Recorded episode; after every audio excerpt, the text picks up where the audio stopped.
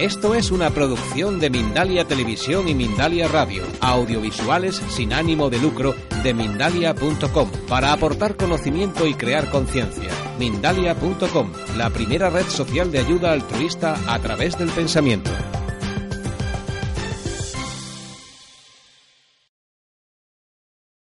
El, tema sería este. La receta que vamos a dar, las recetas que vamos a dar a hoy, pasan por esto, por el control ambiental. ¿Y qué significa? Pues no poner nada en mi casa que yo sé que eso a la larga me va a terminar agrediendo. En el trabajo tendría que ser lo mismo, porque ahí también pasamos ocho horas, pero evidentemente no podemos cambiarlo. En casa sí que podemos. Y en casa, ya lo digo así de entrada, el lugar más estricto donde tendríamos que ser como mucho más cuidadosos es el dormitorio.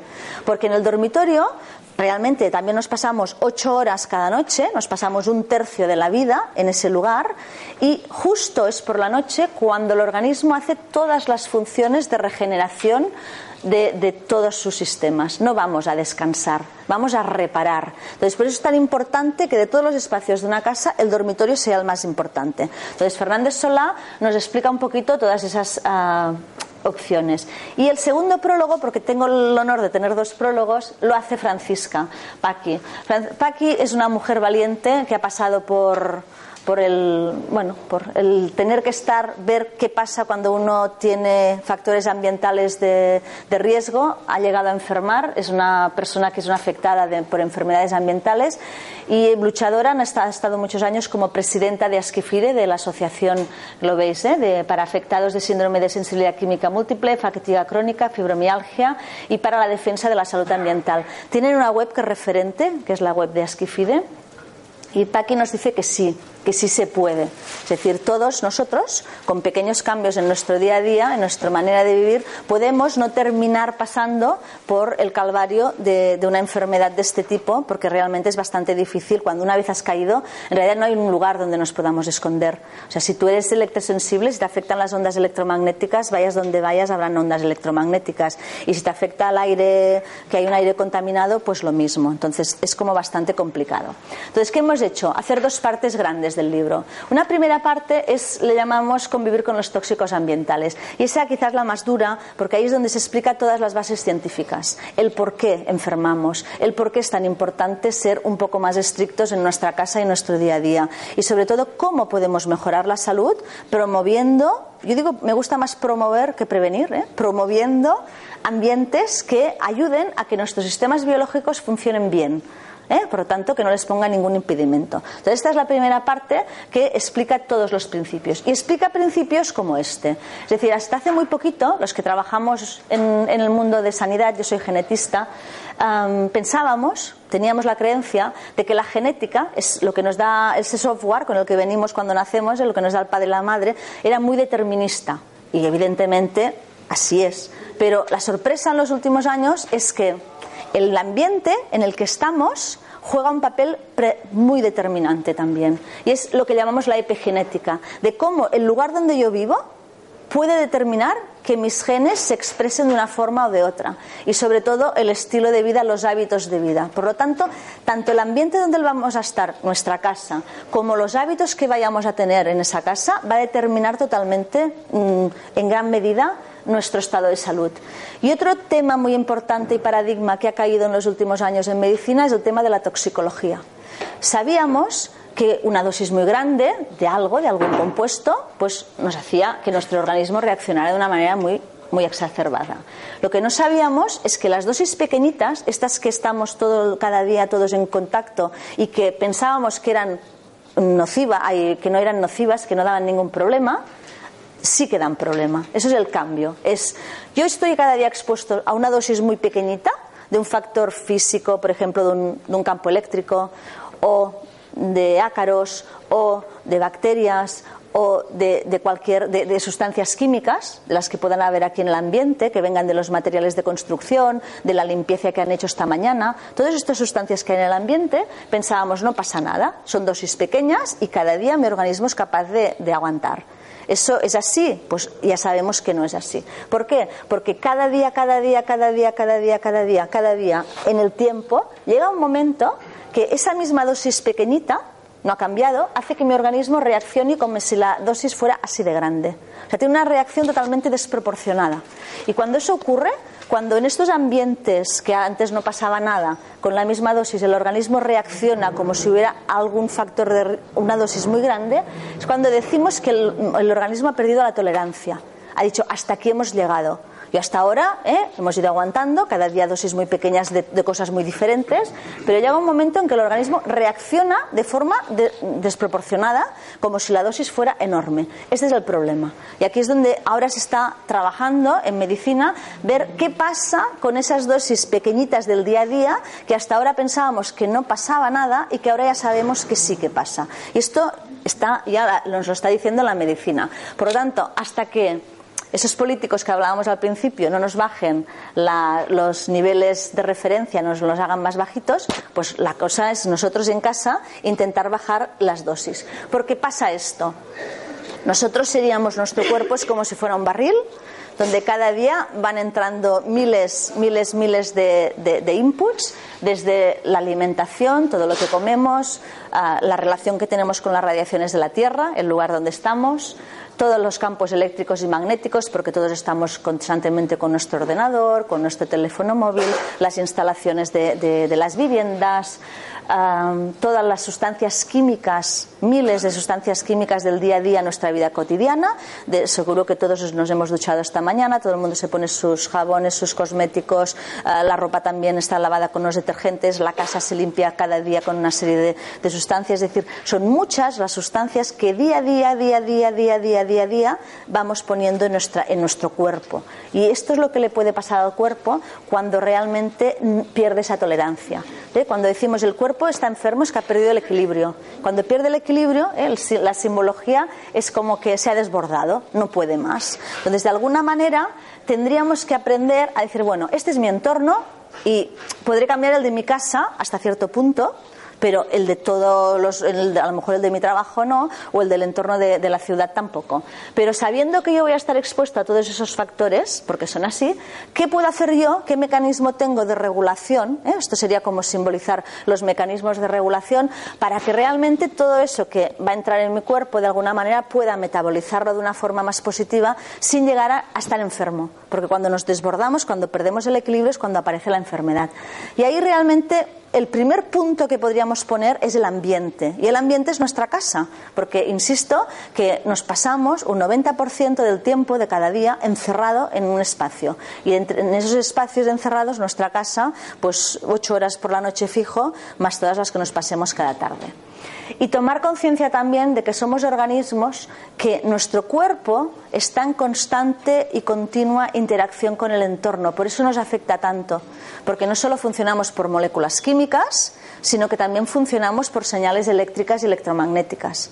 ¿Eh? Nos podemos, esto no es nada esotérico, nos podemos hacer un electrocardiograma y ver cómo nuestro corazón ahí hay unas pulsiones, o el, eh, en el cerebro lo mismo. Entonces, ese lenguaje de esos factores ambientales, como habla el mismo lenguaje que nuestro organismo, de ahí que nos podamos desestabilizar. Os decía antes que la primera parte está muy centrada en explicar cómo todo esto que estamos contando está como eh, muy, o sea, la, ciencia nos avala, pero ya no solo la ciencia nos avala. Las autoridades sanitarias, en este caso la OMS, que ah, tiene el Parlamento Europeo como referente, en el Plan de Acción y Salud Medioambiental, el último, ya nos está hablando de todo esto que estamos diciendo aquí y de todo lo que ya conocemos. Es decir, de cómo ah, hay un crecimiento muy importante de las enfermedades que están vinculadas con todos estos factores del medio ambiente en el que vivimos. Nos explican por primera vez que esa contaminación la encontramos en casa antes hablábamos de edificios enfermos, la OMS nos decía, existen edificios enfermos y se referían a los de oficinas, a los edificios más, estos más, más industrializados. Estamos hablando de contaminación doméstica, de lo que tenemos nosotros en casa y que nosotros somos los que lo entramos cada día o, o lo organizamos como nos apetece. Y luego del incremento de contaminantes químicos en la asociación con las enfermedades crónicas. Todo esto lo dicen desde la Asamblea Parlamentaria, insisto. ¿eh? Nos explican cómo ya tienen testado el incremento de cánceres de todo tipo relacionados con esos factores ambientales. Nos explican también lo que hemos dicho antes, cómo estamos asistiendo a un incremento de nuevas enfermedades, lo que se denomina las enfermedades emergentes, y relacionadas directamente con el ambiente, con ese lugar en el que estamos cada día. Y luego, especialmente, cómo tendríamos que tener un especial cuidado para los grupos de riesgo, que serían los más pequeños de la casa, y los mayores, ¿eh? los dos extremos, y todos nosotros, evidentemente. Cuando estamos en situaciones de convalescencia, que estamos pasando alguna enfermedad, todavía somos más vulnerables, pero de alguna manera la prevención tendría que ser para todos los grupos, pero siempre tomando especial la atención para los más débiles. Y lo más importante es que desde el Parlamento Europeo ya nos están diciendo que hay que tomar, o sea, necesidad, hay urgencia de empezar a hacer acciones para minimizar que todo ese ambiente no nos afecte a nuestra salud ambiental. Y a mí lo que me gusta es las conclusiones que nos dicen, nos tenemos que preocupar de la calidad del aire, tanto la exterior, porque hasta ahora solo se hablaba de la calidad del aire exterior, cuando sabemos que nuestras casas pueden estar de 5 a 10 veces más contaminadas que el ambiente exterior de una ciudad. Entonces alguien se preguntará, ¿y quién pone esa contaminación dentro de mi casa? Pues nosotros. Nosotros la contaminamos pues con los productos que limpiamos principalmente o con los muebles que compramos o con las pinturas que pintamos cada X tiempo cuando queremos cambiar el color de las paredes. O sea, eso es muy importante de ser consciente de qué ponemos en casa porque están más contaminadas que el exterior.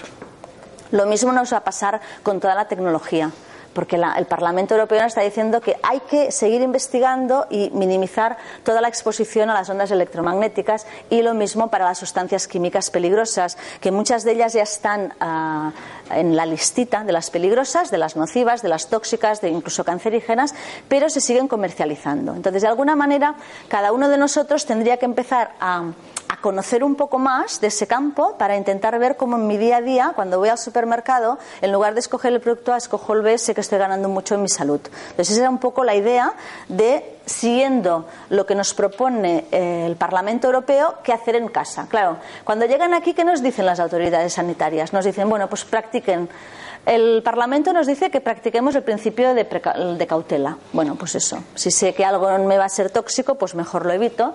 Y la OMS, ¿eh? la Organización Mundial de la Salud, nos dice que practiquemos el ALARA.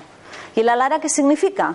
Pues aquí lo tenéis en inglés traducido, significa siempre con la dosis más pequeña que sea posible. O sea, que cojo una sustancia química con la dosis más pequeña, que estoy en exposición con un campo electromagnético con el móvil, siempre con la dosis más pequeña. O sea, un poco lo mismo. Un principio de precaución evitando estar expuestos todo el día. Entonces, después de hacer todo este preámbulo que está muy explicado, toda la parte científica y todo lo que nos dicen las, autores, las autoridades sanitarias, el bloque importante es la segunda parte que, lo hemos mm, titulado como reconoce y actúa. Es decir, no puedo actuar si no sé que algo me va a hacer daño. Entonces, lo primero que tengo que aprender es qué, me, qué no es tan positivo para mí o qué es muy positivo para poder ser más consciente a la hora de escoger una cosa o de otra. Entonces, es una segunda parte de reconoce y actúa. Claro, cuando tienes que hacer esto dices, muy bien, ¿y ahora qué? Porque con todo el input de mil cosas que tengo que poner en una casa, ¿Cómo hago para amalgamarlo en muy poco espacio y para que se entienda? Bueno, pues de alguna manera em, la síntesis de todo se ha resumido en cinco grandes bloques, hay cinco grandes capítulos que intentan explicar de manera muy práctica qué puedo hacer yo en mi casa para eh, estar en un buen sitio en el sentido de que eh, me vaya a dar energía para mi organismo, que el aire de mi casa sea lo más saludable posible. ¿Cómo trato esa primera piel, nuestra piel? O sea, ¿qué, me pongo cuando me lavo? ¿Qué cosméticos? ¿Cómo, cómo no puedo? todo lo que va a pasar aquí va a terminar pasando al organismo. Entonces, ¿con qué trato mi piel? Y la segunda piel, ¿eh? los tóxicos que llevan la, ropa con la que nos vestimos, cómo, cómo lo hacemos. Y luego, lo muy importante, todo lo que ingerimos la cocina, ¿eh? ese lugar donde la alquimia se produce para darnos energía y para regenerar nuestras células. ¿Qué alimentos como? Porque muchas veces dices, no, es que yo como ecológico. Ah, muy bien. Pero luego, cuando ves con qué utensilios los cocinan, o con qué técnicas de cocción los cocinan, mm, dices, bueno, está bien, ¿no? Porque tenemos menos tóxicos, pero es que a lo mejor las propiedades de ese alimento, por cocinarlo con ese material o por cocinarlo a una temperatura muy elevada, las terminamos de, de matar. Entonces es muy importante también saber cómo hacer todo el proceso y el último, que este es el más el, tema, ¿no? ¿Cómo voy a vivir sin móvil? No, bueno, esto sería una. Entonces, ¿cómo vivir todos con tecnología, evidentemente, pero cómo tener una relación más saludable con la tecnología? Claro, todo esto es muchísima información Empezar de golpe es casi, yo diría, imposible para los que empiezan de cero. Entonces, la idea es decir, bueno, vamos a empezar dando pequeños consejitos. De cada capítulo hay como tres consejos muy fáciles para decir, bueno, empieza por aquí y a medida que te animes, pues ya irás haciendo más y irás cambiando toda tu casa a medida que vayas aprendiendo. Este sería un poco eh, un esquema ¿no? de a qué, a qué, nos exponemos en mi casa. Entonces empiezas a, descubrir pues todas las cositas, los factores que en una casa pueden actuar a modo de, de fuente que sea nociva para mi organismo, que la tendríamos más, más grande. Tanto lo que nos viene del exterior, por el hecho de estar expuesto, pues a lo mejor uno tiene un transformador cerca de casa, la línea eléctrica o una antena cerquita, pero a lo mejor Mm, vive en un ambiente que externamente, visualmente, yo no veo ninguno de estos factores, pero igual tengo un teléfono inalámbrico en la mesita de mi casa, de, de, noche, de mi, de mi dormitorio. Entonces, la base de ese teléfono inalámbrico depende del sistema del teléfono. Los que son más habituales, los sistemas DECT, DECT, emiten 24 horas sobre 24. Entonces, como tu propia antena de telefonía ahí puesta cerquita de, la cabeza, cada día, cada día emitiendo y cada noche sobre todo. Entonces, aprender eso, aprender a, pensar y, a, reconocer esas fuentes que a lo mejor dices, ah, yo no tengo ninguna antena, pero vas y la entras tú en tu casa comprando ese teléfono. No es que yo lo necesito, yo necesito un inalámbrico. Muy bien, pues cómprate uno que no emita las 24 horas. Entonces hay sistemas, que son los de Eco, que solo te emiten cuando tú vas a llamar por teléfono. El resto del día esa base no está emitiendo. Entonces esa es un poco la idea de, de los consejos. Es decir, yo no te digo que pases sin lo que tú quieres, pero sí que busques de eso que tú necesitas lo que te va a agredir menos para, para tu salud. Y esa es un poco la base en todas, en todas, en todas las estancias de casa, desde el dormitorio, la cocina, el cuarto de baño, incluso el jardín, el huerto, cómo cultivo las plantas de mi huerto, eh, con qué productos las trato y cómo trato pues, los bichitos que me salen en las jardineras de mi balcón para, para que las plantas estén sanas. Entonces, en este primer bloque de, un buen sitio, pues lo primero que destacamos es todo el tema de la luz. Muchas de las enfermedades y muchas de las faltas de energía, de astenia, de problemas de sistema inmunológico, mm, de desincronización de los ritmos cerebrales, tienen que ver con la luz. Algo tan sencillo y tan barato. O sea, todos sabemos que 20 minutos al día es súper saludable, hacemos vitamina D, va súper bien para los huesos, pero en cambio quizá desconocemos cómo ese hambre de luz, ese hecho de no estar expuesto, puede realmente hacer cambiar todos nuestros ritmos circadianos y tener algún tipo de patologías que simplemente por el hecho de cada día estar expuestos este ratito al sol, pues lo tendríamos solucionado. los países nórdicos lo conocen muy bien. Aquí parece que estamos en un país que tenemos el sol que nos sobra, y, pero muchas personas tienen este tipo de problemática, porque nos pasamos el día encerrados en, en edificios. Entonces, bueno, desde cosas tan sencillas y tan baratas como esta, para poder estar bien hasta poder, lo que os decía antes, el dormitorio. Intentar poner la cama, el lugar donde descansamos, ese lugar donde vamos a pasar muchas horas cada día, en un sitio donde la radiación de la Tierra sea muy estable y no sea muy intensa. Con esto hacemos que nuestro organismo repare mejor cada noche y no tengamos problemas de insomnio y nos levantemos mejor, más descansados que cuando nos hemos ido a dormir. Todos aquellos que cuando os levantéis por la mañana estáis más cansados que cuando os habéis ido a dormir, tenéis que pensar que en el dormitorio hay algún factor de riesgo, algún factor que hace que vuestro organismo no pueda hacer bien todo su, su metabolismo nocturno. Entonces, esto sería un primer síntoma. ¿Cómo te levantas por la mañana? Si te levantas más cansado, hay que ir a mirar qué pasa en el dormitorio. Porque cuando estamos enfermos, alguna vez seguro que todos habéis pasado una gripe, hemos tenido algún tipo de convalescencia, pensar es al revés. Cuando nos dormimos, nos levantamos un poco mejor y es a medida que pasa el día que volvemos otra vez a estar un poco más flojitos, a recaer un poco a medida que va pasando el día. Cuando tienes una gripe. Descansas y a las horas estás peor. Aquí no. Aquí te levantas, no estás muy bien y a medida que va pasando el día vas cogiendo energía, vas cogiendo pilas. Entonces, justo al contrario. Y eso te tiene que hacer pensar que en el dormitorio, en tu casa, hay algún factor que, que, no, que no está muy bien. ¿Qué hacemos con el aire? ¿Cómo, cómo hacemos que en casa no hayan compuestos que nos estén afectando a nuestro organismo. Esto es un tema amplísimo, pero amplísimo que me atrevería a decir que casi todo, todo lo que tenemos en casa, todo contribuye a esa calidad del ambiente. Desde los productos de limpieza, desde los ambientadores, desde la moqueta, desde el sofá, desde las tapicerías, desde las cortinas, eh, absolutamente todo todo contribuye, evidentemente, si fumas, está clarísimo, ¿no? Los materiales de construcción, la pintura, cómo está hecho mi edificio, todo todos los materiales no son inertes. Los productos de los materiales son capaces de pasar al ambiente, de volatilizarse. Y es lo que se conoce como compuestos orgánicos volátiles. Son sustancias que, una vez están en el producto, a temperatura ambiente, tienen la capacidad de pasar en forma de gas, volatilizarse, pasan al ambiente y yo la respiro. La respiro sin darme cuenta de que estoy ingiriendo esos esas sustancias que pueden ser tóxicas para mi organismo.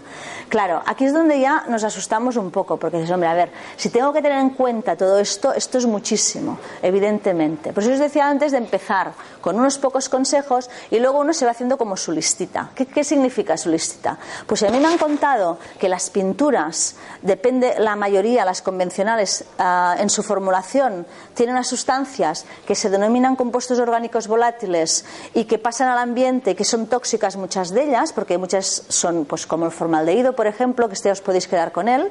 Formaldehído, yo diría que es el rey de los reyes, es el compuesto orgánico que lo encontramos en todas las casas y lo reconoceréis. Es ese olor picante típico de nuevo cuando compras un coche o cuando tu amigo se compra un coche y entras, ese olor picante de nuevo, de piso nuevo para estrenar, o de sofá nuevo, ese olor de nuevo, de ropa nueva, eso es formaldehído. Formaldehído es cancerígeno, está reconocido por la OMS. Y bueno, pues, ¿qué vamos a hacer? Ventilar ventilar y ventilar. Cuando me compro una ropa o cuando te compras un sofá, que ya hay algo más, pues sí, puedes buscar sofás que no incorporen este tipo de sustancias y puedo comprar pinturas que no tengan estos tipos de sustancias. Entonces, ¿dónde las encuentro? Pues hay que aprender a buscar no solo quién las vende, sino las etiquetas. Porque a veces cuando vais aprendiendo os daréis cuenta que en las tiendas donde vais habitualmente tenéis diferentes opciones. Y siempre hay una opción que es mejor que la otra. Y esto es tan fácil como aprenderos las etiquetas. Por ejemplo, la, la, etiqueta esta de la flor europea, que es una flor, esta, con esta etiqueta no es ecológica pero te está diciendo que minimiza muchísimo el porcentaje de compuestos orgánicos volátiles. Entonces, si voy a una tienda que no es ecológica y tiene entre una pintura normal, convencional, y una que tiene la flor europea, esta flor que le llaman la flor europea, me voy a coger esta pintura, porque sé que ahí voy a poner menos compuestos volátiles en mi casa. Entonces, si en casa no hay ningún niño pequeño o no hay ningún familiar que tenga alergia, seguramente pues nadie se va a quejar. Pero como tengáis una persona más sensible, pues ese picor en los ojos, pecor en la garganta, esa reacción que el cuerpo te está diciendo que ahí hay algo que no, que no es muy favorable. Entonces, la idea es ir aprendiendo de todas las, los factores, cómo puedo ir minimizando. Y uno de los mejores purificadores para poner en casa son las plantas. Cada planta está especializada en un tipo de compuestos eh, determinados. Así para, para, ir rápidos, porque esto es un tema que nos podría dar para muchas horas. En una casa normal, en una habitación de 8 o 10 metros cuadrados, solo con tres plantas, tres plantas de la medida estándar, no hace pequeñitas, ¿no? Ni enormes, tres plantas normales, nos sirven como excelente purificador para todas esas sustancias que tenemos en el ambiente. Entonces, algo tan sencillo como poner plantas en casa ya nos va a ayudar muchísimo, además de aprender a minimizar poner más sustancias tóxicas en casa. Pero esto es interesante que os vayáis, porque por ejemplo dices, mira, ¿qué he pintado? Pues pongo esta planta porque me va a ayudar más. O que he hecho este cambio. O sea, cada planta está como más especializada con unos tipos de, de sustancias que otras. ¿Qué hacemos cuando llegamos al cuerpo? Porque digo, bueno, el aire, muy bien, ya tengo en cuenta todos estos factores. Me he dejado un factor muy importante, pero supongo que a los que estáis aquí ya lo tenéis como muy integrado. ¿Cómo limpiamos la casa? O sea, pensar que nos hemos pasado. Queremos tener las casas tan limpias, tan asépticas, que nos hemos pasado al otro lado. Ahora ya no tenemos problemas de salud derivados de, de los microorganismos, de las bacterias, de los mohos, pero los tenemos derivados de las sustancias químicas por los productos que ponemos. Productos que ponemos, que acordaros de lo que os comentaba antes, son a pequeñas dosis, no tiene por qué haber problema. Pero claro, un tema importante es la sobreexposición. Son pequeñas dosis cada día, cada día, cada día, cada día, cada día, que le voy dando a mi cuerpo. A lo mejor no limpiamos cada día, cada día, pero cada dos, tres veces por semana se van introduciendo esos tóxicos químicos en el hogar. Tanto, todo lo que pongáis a dosis bajas, pero que sea de forma reiterativa, tendrían que ser productos totalmente saludables, porque todo lo que pasa al aire te lo vas a comer. Cuando yo respiro entra en mi cuerpo, o sea que es como si me lo, me lo pongo dentro de mi organismo. Entonces hay que procurar de que todo lo que nos rodee sea algo que tú te pondrías en el plato y te lo comerías tan tranquilo. Así de fácil lo digo. O sea, que tú dirías, esto no me va a agredir, esto no es tóxico. Entonces, no poner nada en casa de productos químicos que nos puedan agredir. Y para la limpieza es súper fácil. Todo lo que tenemos en la despensa es suficiente para limpiar la casa. O sea, cuando uno aprende a limpiar con el bicarbonato, con el vinagre o con el limón, te das cuenta que lo tienes todo limpio como a ti te gustaría tenerlo y sin necesidad de poner nada que te agreda a tu organismo. Para los que digáis, no, es que a mí me apetece utilizar el jabón, el detergente, bueno, pues entonces seguro que aquí vais a encontrar opciones de tener los mismos detergentes que utilizáis para la lavadora, para lavar, para la cal, para el cristal, para no sé qué, pero que sean con etiquetas ecológicas y que no incorporen estos productos tóxicos. Pero los que no queráis, que dices, mira, pues lo podéis hacer vosotros en casa y además, bueno, tal como estamos ahora, nos va a ayudar mucho para, estos tiempos así de crisis, ¿no? Nos vamos a, a, la piel, pasa lo mismo. Cada día, cada día, cada día nos ponemos toda una serie de productos químicos en la piel que no se quedan en la piel. La piel es el órgano más grande que tenemos en todo el organismo y todo lo que se pone en la piel al rato está, a las horas está en el interior de nuestro organismo. Algunas de estas sustancias somos capaces de metabolizarlas, de que pasen y luego las expulsamos, por ejemplo, a través de la orina. De ahí hemos sabido que funcionamos así, por los estudios de orina. Aquí en España tenemos un referente en la Universidad de Granada, que es el doctor Nicolás Olea y todo su equipo, que trabajan mucho en cómo nos afectan las sustancias químicas a la salud. Os digo el nombre porque también encontraréis muchísima información y vídeos en Internet y sus conferencias son geniales y aprendes muchísimo y, te ayudan muchísimo también para el día a día. Muy bien. Entonces él contaba, Nicolás Olea. Olea. Eh, no, no, en Granada. En Granada. Eh, nos contaba uno de los un estudio en que se hacía con estudiantes en la universidad de unos compañeros que estaban en, Estados Unidos y decía, los estudiantes llegaban a, a la facultad, pasaban por el laboratorio, hacían una muestra de orina y llenaban una hojita con lo que se habían puesto de cosméticos, de champús, la rutina diaria. Y luego a mediodía volvían a pasar y volvían a hacer otra muestra de orina. Y a través de aquí ellos veían los investigadores cómo en la orina encontraban esos compuestos químicos que por la mañana te habías puesto en la piel. Por lo tanto, es así de fácil. Todo lo que pasa por, por la piel acaba llegando al cuerpo. Hasta ahí dirías, bueno, como entra y sale, bueno, pues no todos. Algunos son, son compuestos orgánicos persistentes. Una vez han entrado en mi cuerpo, ahí se quedan y ahí se instalan. Y se instalan normalmente en todo lo que son los tejidos adiposos, en, la grasa. Es donde se quedan ahí instalados. Y estos compuestos orgánicos persistentes son los que se está viendo ahora que pueden estar dando problemas ah, de salud. Pero no solo a nosotros, que son los que estamos ahora afectados, sino a la descendencia. O sea, por ejemplo, cuando estás embarazada, pues esos compuestos de tu grasa pueden movilizarse y pasar al, feto, al, producto del embarazo. Y no solo eso, sino que también cuando das, por ejemplo, en la, en la etapa de lactancia, pasan esos productos al bebé. Entonces, son estudios científicos que explican cómo funciona nuestro organismo, como todos esos productos del aire que ponemos en casa, que nos ponemos en la piel, acaban pasando y nosotros después pues, los, los, eh, los pasamos a nuestra descendencia. De todas formas, los estudios nos siguen indicando que es mucho mejor la lactancia materna, a pesar de que esa época para la mamá le sirve como una desintoxicación del cuerpo porque elimina todas, toda esa carga tóxica que tenía acumulada.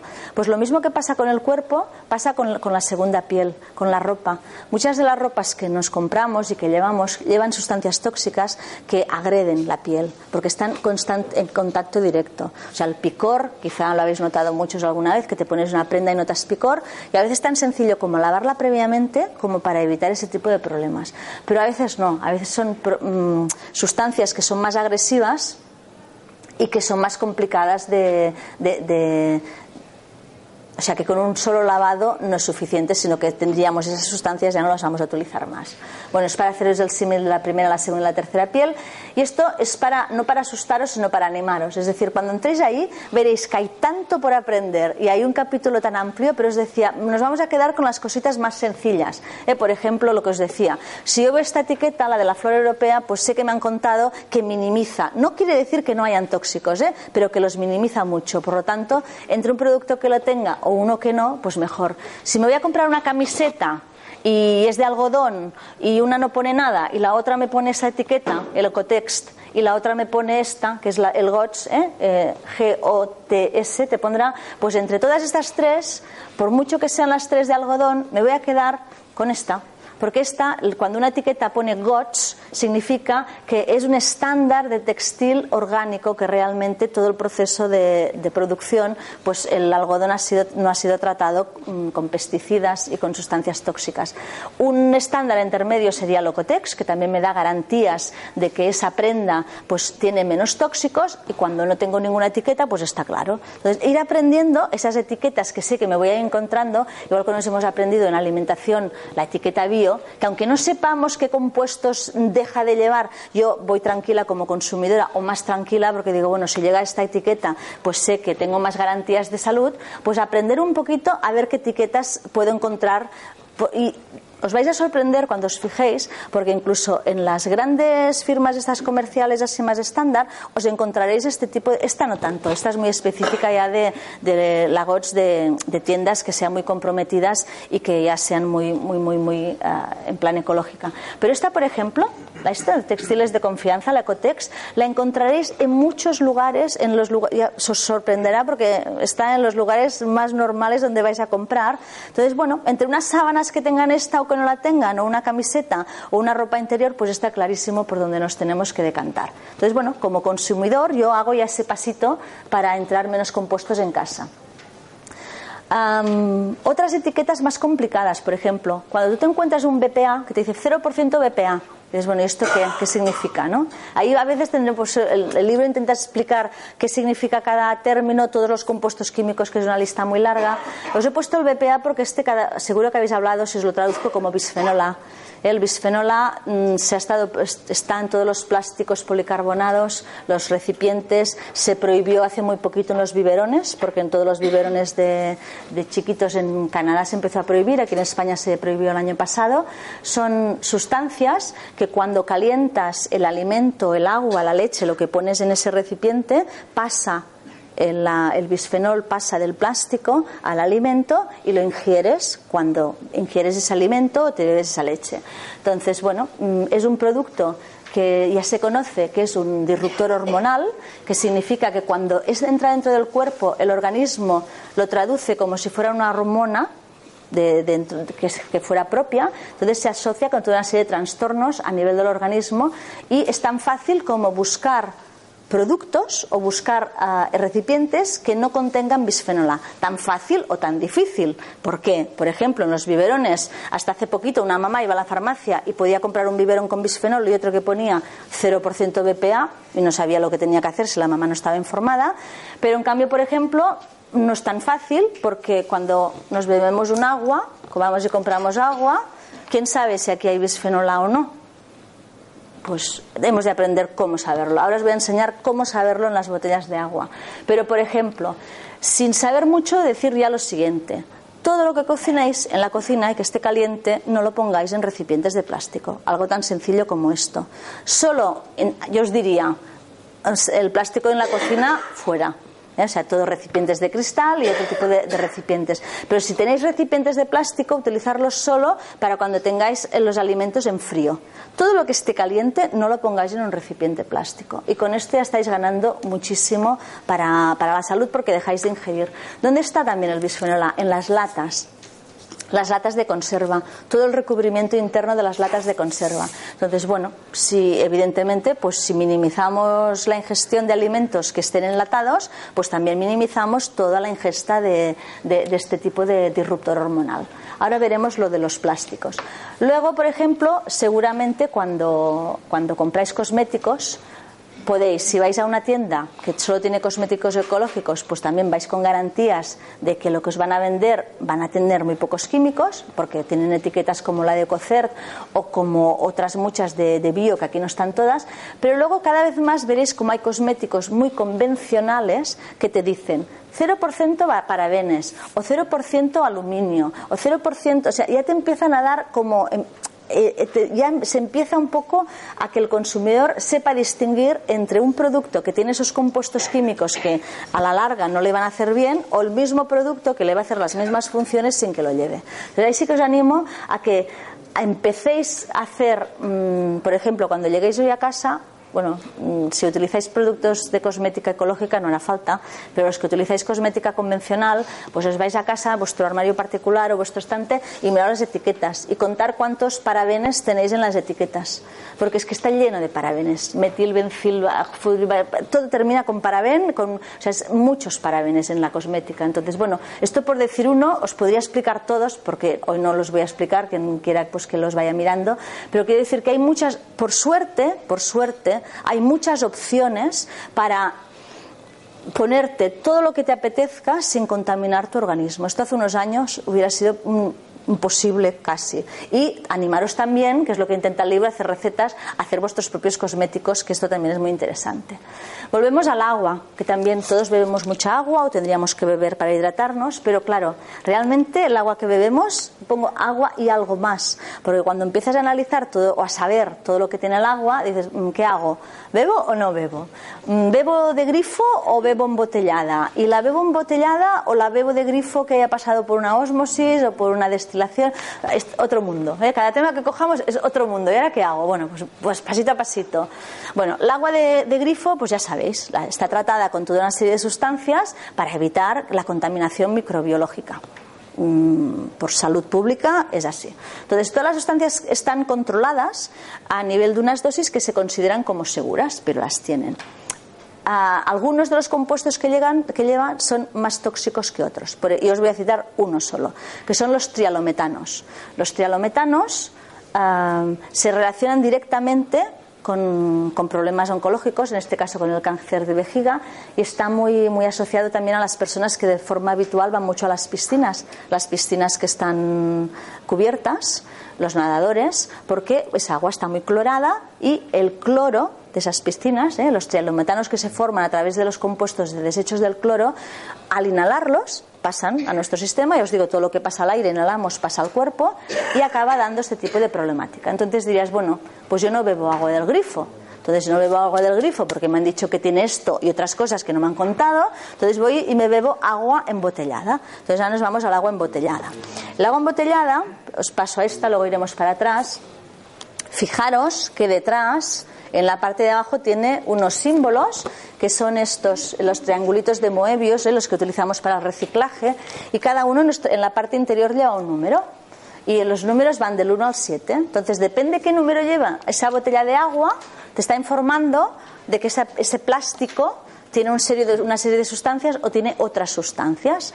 Algunas sustancias son más inertes, pero otras tienen la capacidad de pasar al agua y me las voy a beber. Sobre todo si esta, esta botella la tengo expuesta al sol o está en un lugar que hay una temperatura más alta. Cuando la temperatura es más alta, esas sustancias son, bueno, pues pim, pim, pim, migran, se van a la agüita y luego yo me la bebo. Y no noto nada porque como no tienen un gusto especial, entonces claro, dice, ah, bueno, muy bien. Entonces ya no es tan fácil como decir, no, no me tomo la del grifo y me voy a tomar la de la de la botella. ¿Qué botella cojo? Bueno, esto también es cada, cada, tipo de número tiene, pues unos llevarán pues compuestos de vinilo, que vuelven a ser los compuestos clorados, otros tienen ftalatos, que también son plastificantes, que también afectan a la salud, pero como veníamos del bisfenol A, acordaros que os decía que no, no lo queríamos en la botella, todos los números 7, todas las botellas que tienen el número 7, nos estarían, ya sabemos, ¿eh? tenemos que, analizar que se asocia con el bisfenol A. Entonces dices, muy bien, el 7 me has dicho que no. Entonces, a ver, ¿con qué me quedo? Pues mira,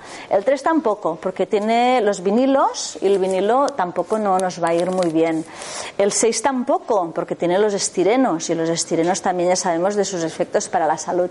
Bueno, me quedan menos. Entonces, entre el 2 y el 4, estos, pues mira, como tienen los los plásticos de baja densidad y tal, mm, hasta ahora decíamos que sí, pero ya se está viendo que tampoco no son muy seguros. Entonces decían, bueno, menos mal que me queda el 1 y el 5, y entre el 1 y el 5 pues ya pues puedo buscar botellas que tengan botellas, tapers de casa, todo lo que sean plásticos. ¿eh? Fijaros que van con el triangulito.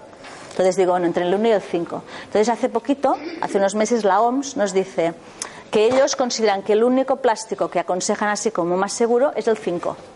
Y dices, ah, ya solo me queda uno. ¿Y por qué? Pues porque el uno, algunos de ellos ya incorporan eh, un eftalato, que es para darle, para que sea, es un plastificante, para que sea más maleable, pero que si lo incorpora puede pasar también al organismo. Por lo tanto, con toda esta historia de tantos plásticos, diríamos que es mejor no tener plásticos en la cocina, mejor no poner los alimentos en plástico, pero si tengo que escoger uno, me quedaría con este con el 5, porque por el momento es el que parece que tiene menos, menos repercusiones en la salud.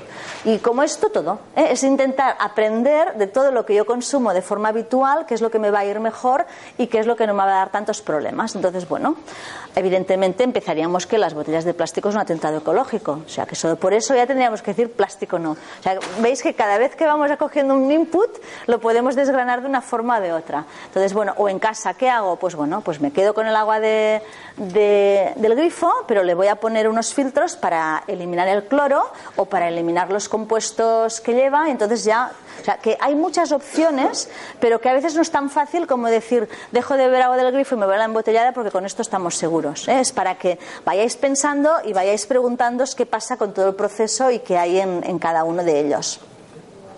Y el capítulo, un bloque importantísimo es el de la alimentación, porque ahí sí que somos conscientes que lo que nos vamos a poner el plato lo vamos a ingerir. Hasta ahora a lo mejor es más difícil, ¿eh? porque, por ejemplo, hay muchas personas que me dicen, no, yo al cloro no estoy expuesto, porque yo como no bebo agua del grifo, dices, ya, pero es que el cloro, cuando te estás duchando, por aspersión, ¿eh? tú te haces tu alcachofa y la hagas... Esa aspersión hace que las micropartículas de cloro también las acabéis inhalando. O sea que de alguna manera también hay filtros para la ducha para eliminar el cloro. Entonces, bueno, es otra opción que yo tengo. Pero que pensemos que mm, las fuentes están en diferentes puntos y no somos muy conscientes. Pero esta sí. Esta todos tenemos muy claro que lo que está en el plato va a pasar a la boca y va a pasar al organismo. Por lo tanto, ahí parece que como hemos adquirido más facilidad para, para, bueno, para saber un poco lo que nos va bien y lo que no.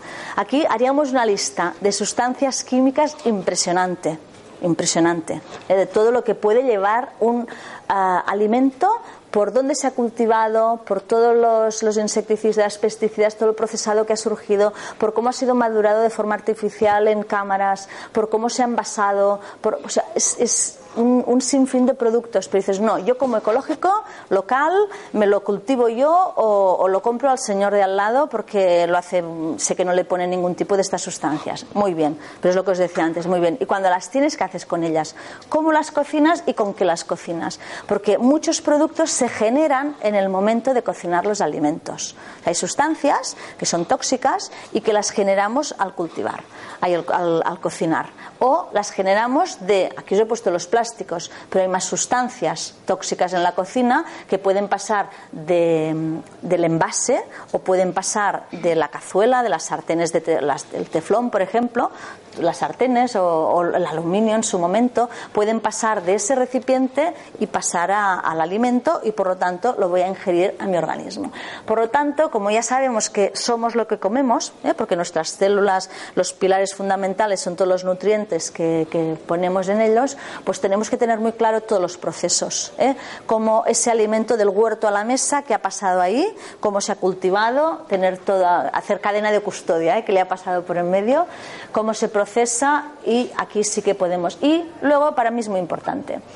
Mm, esto es mi visión particular. ¿eh? Yo, mm, más que ser vegetariano, carnívoro, omnívoro o macrobiótico, o bueno, no sé, una lista muy larga, y digo, mm, para mí lo importante es hacer una dieta regenerante. O sea, que la base fuerte de tu dieta sean los alimentos que regeneran el organismo. Si haces eso, tu, cuerpo va a funcionar muy bien. O sea, intentar minimizar, evitar, todo lo que es evitar está claro, pero como a veces no podemos evitar, pues minimizar al máximo todos los alimentos que son eh, que debilitan al organismo, que desestructuran y que ya sabemos todos los que son. ¿eh? Los azúcares, evidentemente, estarían en el, en el, primer plano. Y hacer al máximo de alimentos vivos, de alimentos que tengan vida todavía y que regeneren el organismo. ¿eh? Y Anay me comentaba que me decía, yo le decía un día, ¿qué es un organismo, qué es un alimento vivo? Y me decía, todo aquello que lo plantas y sale algo. Decía, un Kellogg's lo plantas y no sale nada. Y está así de fácil. O sea, todo lo que plantas y sale algo, eso es un organismo vivo. Por lo tanto, todos los germinados, todos los granos, todos los cereales, todo esto son vivos. Tienen ahí toda la, energía viva del alimento que es lo que va a nutrir nuestro organismo. Todo lo que no funciona así, ya sabemos que eso no nos va a dar vida.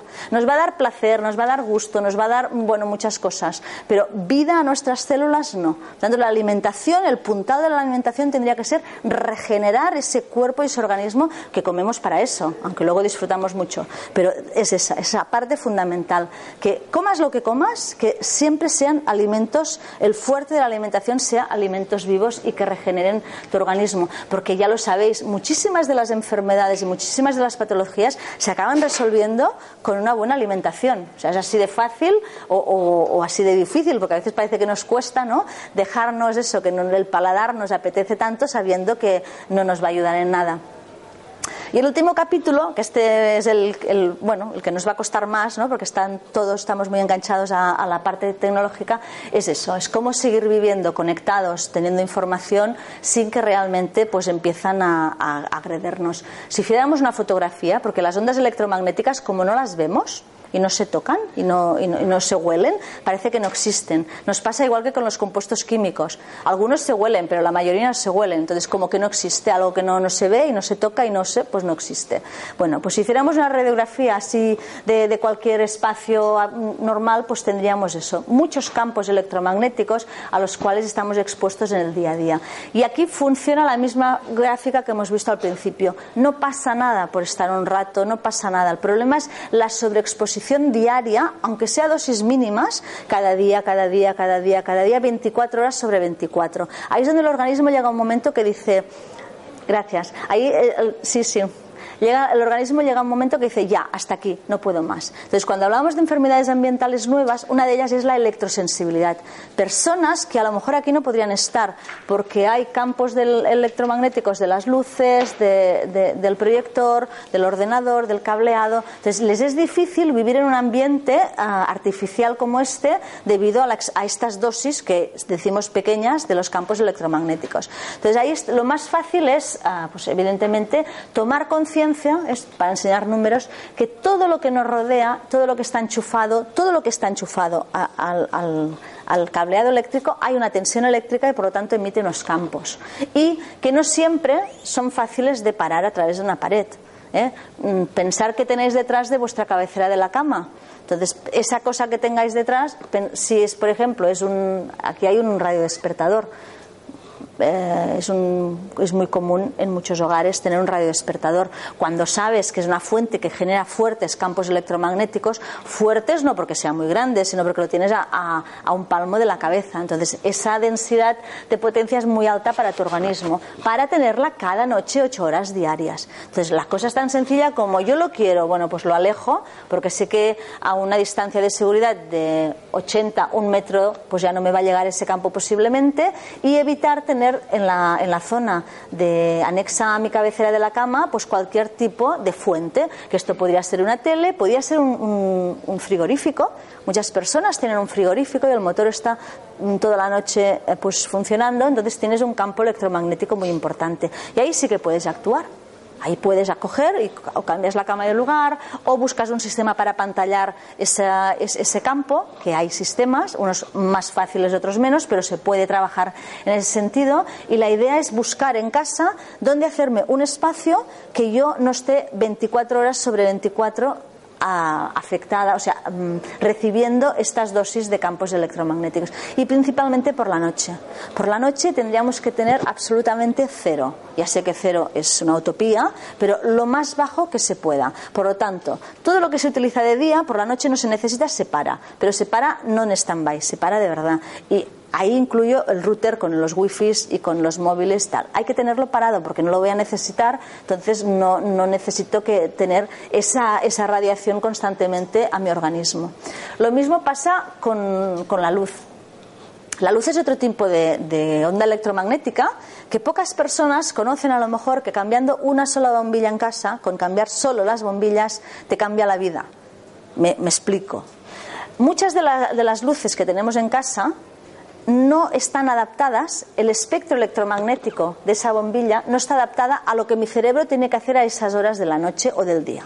Por ejemplo, puede ser que tengamos lámparas en el despacho que le están dando una información a mi cerebro de que hay que irse a dormir, entonces ahí me va a costar mucho trabajar, me, va a costar mucho retener, voy a estar muy fatigado, y o al revés. O puede ser que tenga lámparas que le digan a mi cerebro es de día, hay que despertarse en el dormitorio. Entonces es tienes insomnio y no, no, no, puedes dormir bien. Entonces, conocer cada tipo de lámpara, qué espectro electromagnético tiene, es muy fácil, pero muy sencillo, y para saber qué función tengo que hacer.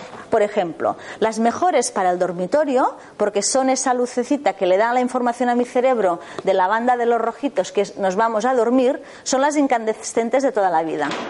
Pero estas ya, las que tengáis en casa, perfecto, pero poco a poco las vamos, ya no las podemos comprar. Entonces, realmente las que nos han dado de sustitutos no van, no, van al contrario. O sea, todo lo que son las, bajas, las de bajo consumo para el dormitorio no las pongáis. En cambio, si ponéis unas halógenas, os va a dar una, una luz muy parecida al espectro electromagnético que nos daba este incandescente.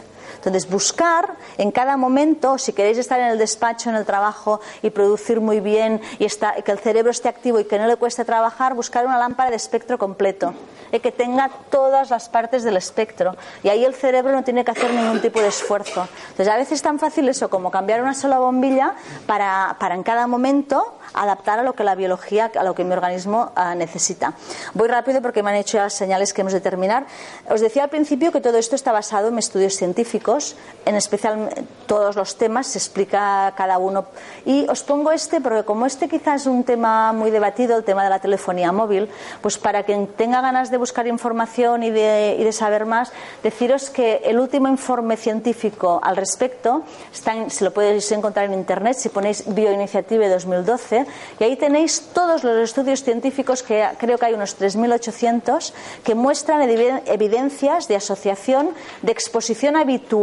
Importante lo de habitual, importante lo de sobreexposición.